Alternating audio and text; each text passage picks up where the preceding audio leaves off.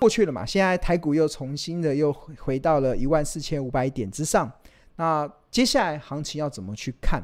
那很多人呢、其实都很在担心一件事情，就是呃，当然现在目前的全球的经济还在持续的衰退。那当然接接下来联准会它似乎好像还不会停止升息的脚步。甚至有一些经济学家甚至认为联准会还会继续的暴力升息。那像目前联准会已经将基准利率升到三点七五到四趴，以这个十一月十三号，以以十一月十六号的像目前的这个呃我们录我们这个直播的时间来看，联准会已经升息到三点七五 percent 到四 percent，这个升息的幅度已经来到十五码了。那很多的经济学家甚至会认为说，联总会还会持续的升，升到六趴以上，哇，升到六趴，哇，那真的就是之前升个十五趴，金融市场就血流成河了。那如果升到六趴的话，那那个金融市场不是还有一个很大的波动？那目前市场很多这种认为会升到联总会会持续的升息到六趴以上的言论呢、啊，其实有几个观点。那第一个观点当然就是看这个呃。美国的消费者物价指数，我们看到十月份虽然它的这个黄色的这个物价指数有稍微下降，下降到七点七五 percent，比九月份的八点二，比八月份的八点二六，比七月份的九八点五二，比。六月份的九点零六，其实都有看到明显下滑的趋势，但是基本上还是蛮高的哦，还是蛮高的。那第二个还有个这个橘色的这个柱状是所谓的核心的 CPI，核心的 CPI 在十月份的时候还是有六点三一，那九月份甚至还有六点六六，这个也都创下近四十年以来的最高点。所以很多的经济学家，甚至很多市场的一些分析认为也看到了当。美国的联准会，诶，美国的通货膨胀还是居高不下，核心 CPI 还有在六趴以上。那八月份的消费者物价指数还有在七，呃，应该十月份的物价指数还有在七点七五 percent 以上。所以他们认为，现在目前联总会升息到三点七五 percent 到四 percent 是不够的，它会持续的升到基准利率压过通膨，才有机会把通通膨打下去。那。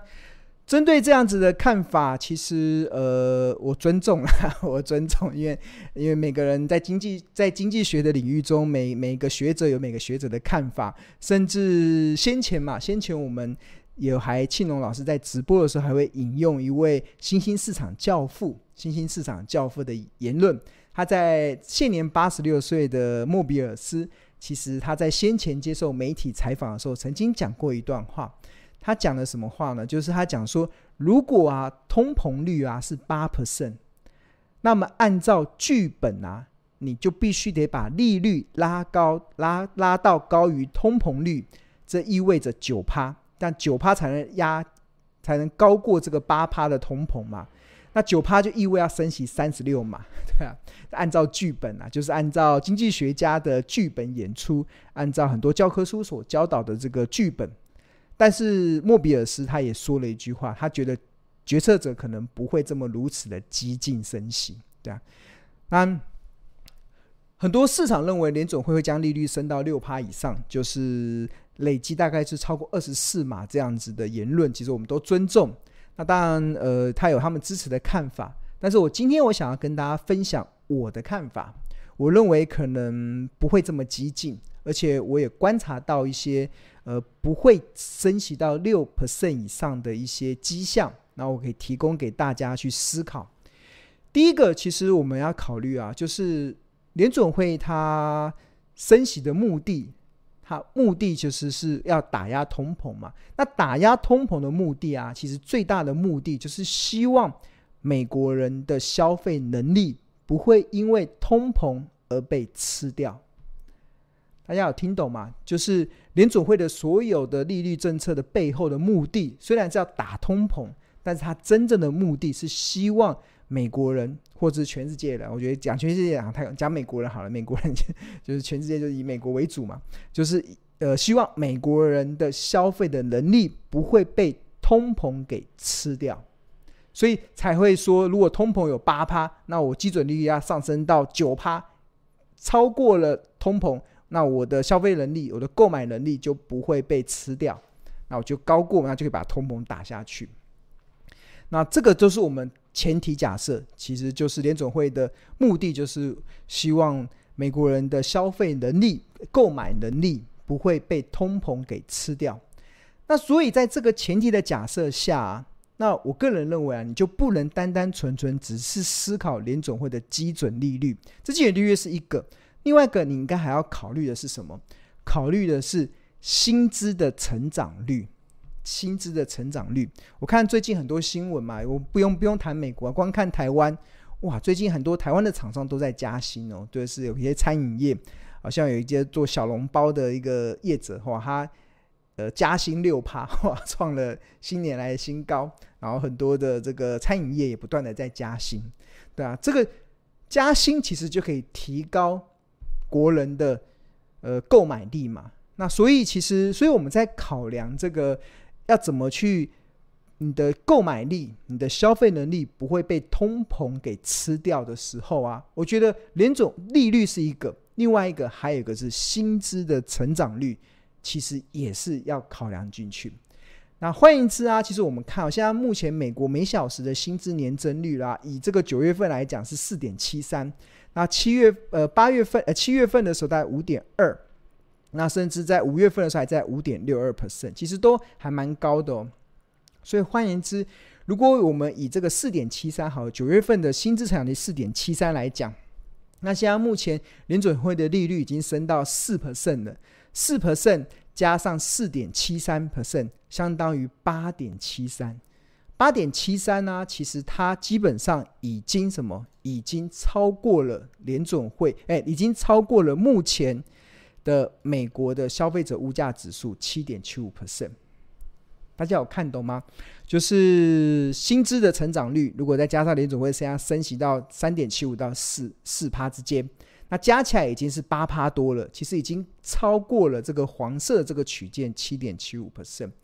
所以这个第一个，这个就可以去思考，其实按照目前为止，其实它已经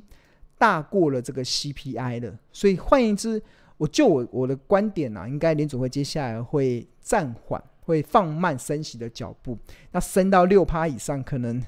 那个除非除非通膨继续的失控下去，不然其实我个人看法是，呃，没有这么的呃，就目前的数据来讲是没有这么的明显呐、那当然，很多经济学家有他的假设，他的观察，我们都予以尊重。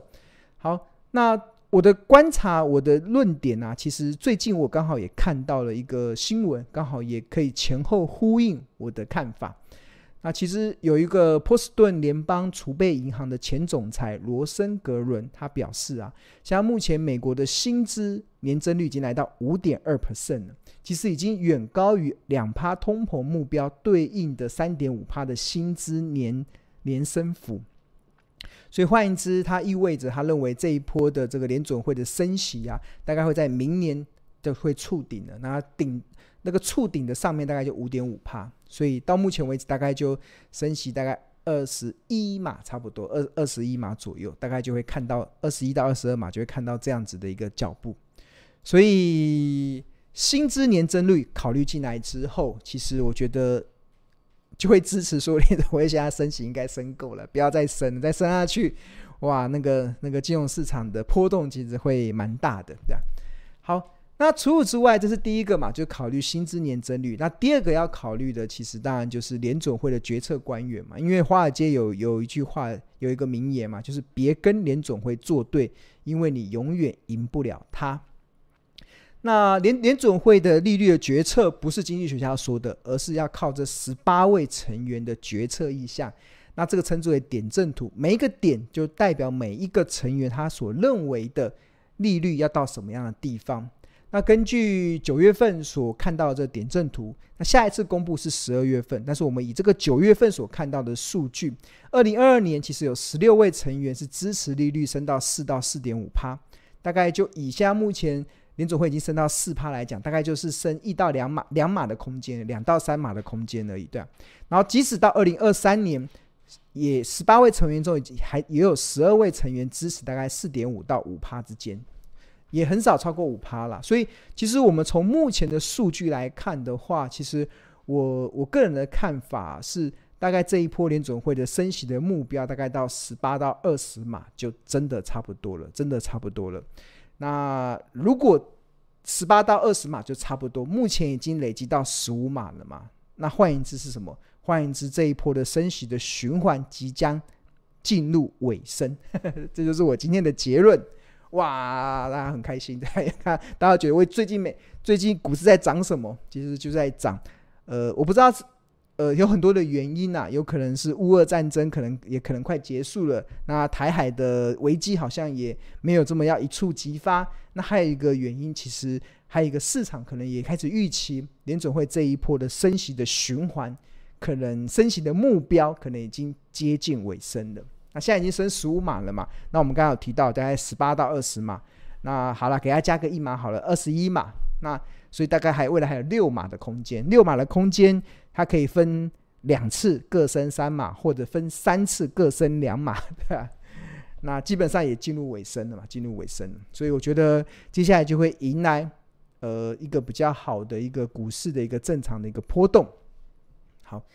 这就是我今天带给同学一开始的一个看法，对于大盘的看法，还有对于你，如果你的绩效从今天开始已经开始转正了，蛮不错的。十一月份我们要赶进度，我们要想办法把十二月份的绩效推到今年的最高，那我们就可以开高走低又拉高，哈哈哈，那就那就非常完美了。我们希望二零二二年可以有个 happy ending，可以 happy ending。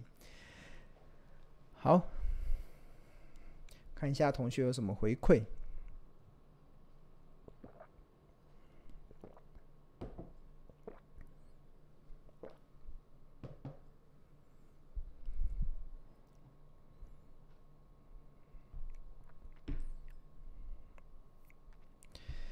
嗯，有同学有问到一些海外的，我们日不管是投资家日报啦，或者是我们标股金 APP 比较没有在追踪海外的。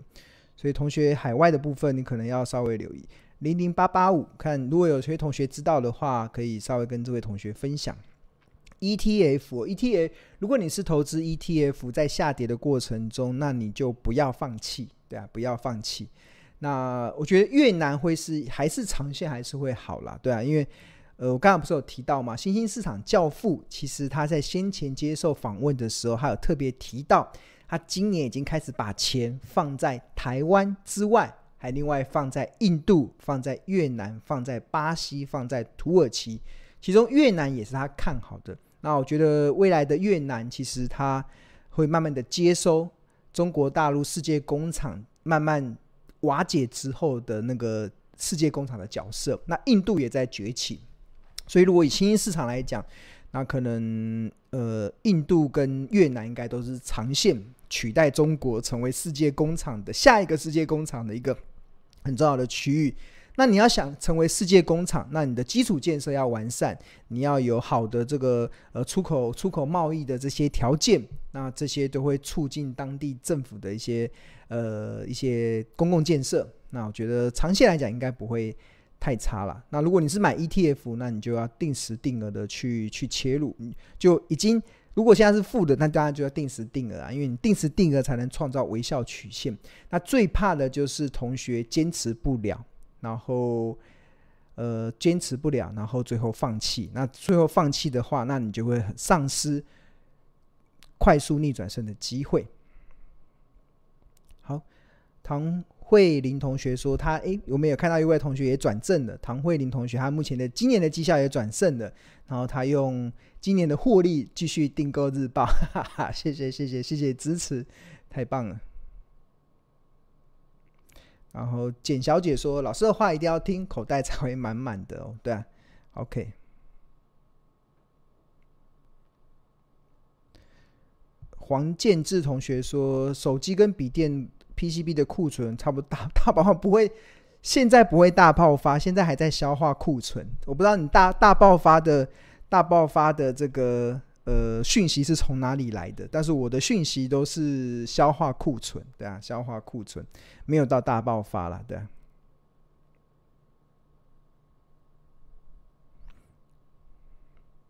哇，有一个 KK KK 他的。报酬率从原本的负已经转成正到十三到十四帕，哇，太棒了，太棒了，真的太好了，